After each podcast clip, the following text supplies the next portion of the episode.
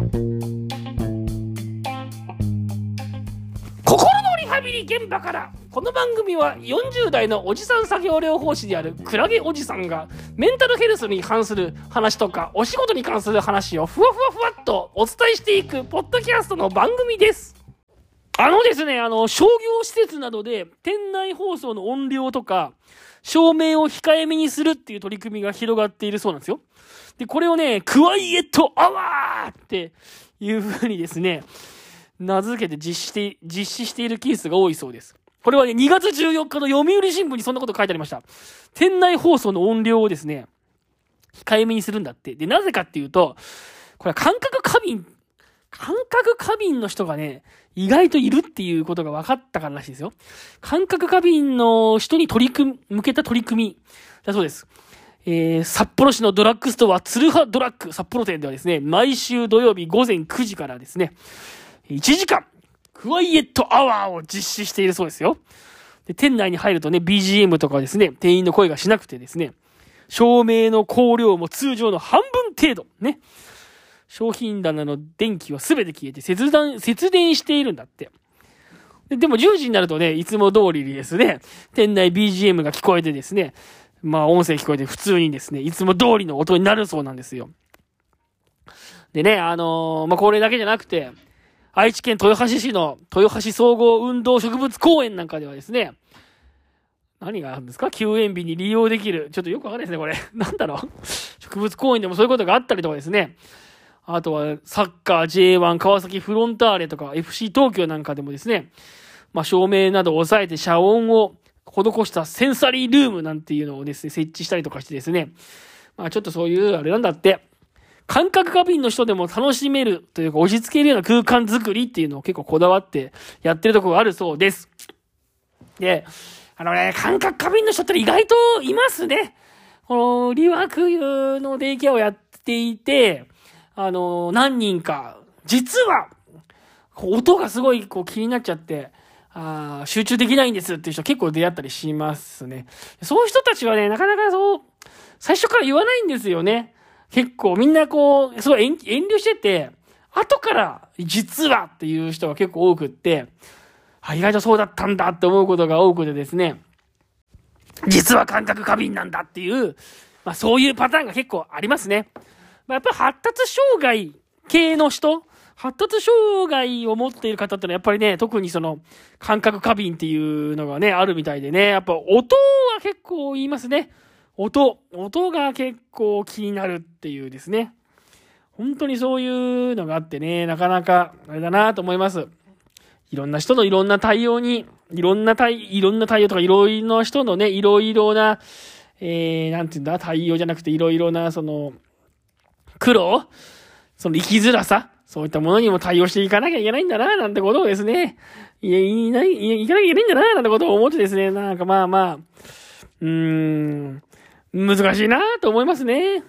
まあ基本的にそういう方にはね、まあ、できればね、イヤホンだったりとか、イヤホンを使ってもらったりとか、その耳栓か、使ってもらったりとかしてですね、もうできる限り、その、まあお仕事上でもね、結構うるさかったりなんだりとかして、それでね、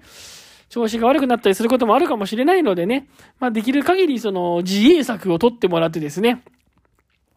まあ自分で刺激を少ない環境にできるようにっていうことでね、まあお願いしていますね。まあ、そうなんですよ。まあだけどね、こうやって、この新聞に書いてあるように、クワイエットアワーをね、名付けてやってるみたいなことを聞くとね、ちょっと自分のやってるリワークでも、クワイエットアワーを作った方がいいのかななんてこともちょっと思ったりもしますね。ね。こうやってクワイエットアワーをするということで、まあ、なんて言うんだろうね。感覚過敏の人がにとってね、たかたか1時間、ね、このツルハドロックみたいにたかたか1時間静かにしてもらっただけで、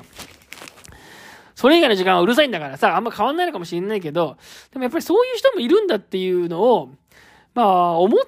てもらうっていうか、そういうね、周りの人の理解を助けるっていうか、まあ、そういう風な関わりをするのでも、だけでももしかしたらいいのかもしれないですね。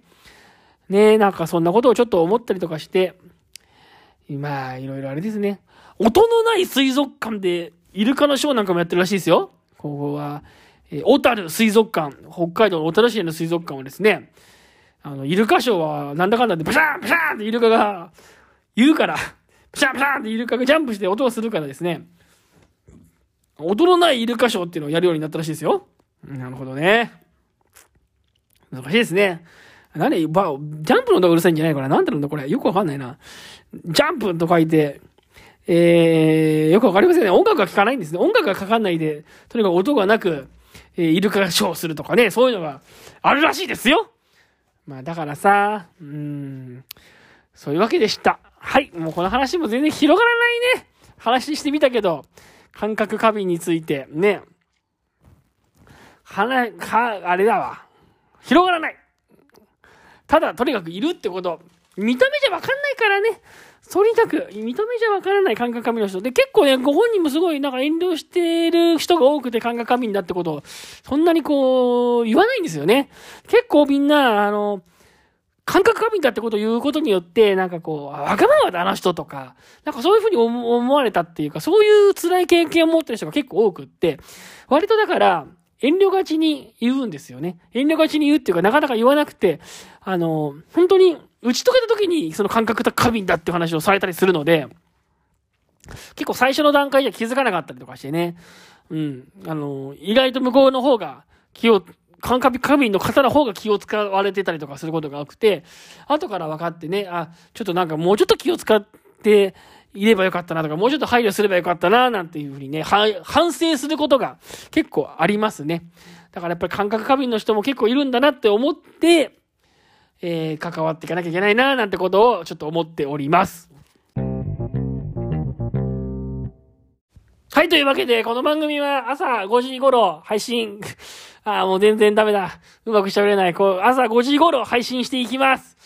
えー、ちょっと待って、このね、最後のいつものね、エンディングトークがうまく喋れないんですよ。朝5時頃予約配信していこうと思うので、えー、まあ、毎日できるかどうかわかりませんけどね。聞いてもらえればなと思っております。あと、番組の質問とか感想はですね、えっ、ー、と、番組の感想とかツイッター、いや違う、番組の感想はですね、えー、概要欄にリンク貼ってありますのでね、そちらの方で、ぜひよろしくお願いいたします。で、ツイッターはやってますけど、これ全くもって、全くもって更新してませんので、これはもうね、フォローしていただかなくていいと思いますね。全く情報がね、ツイッターフォローしてもね、出てきませんからね。まあ、ツイッターやってね、こう、リツイ、この、ポッドキャストの情報をツイートして、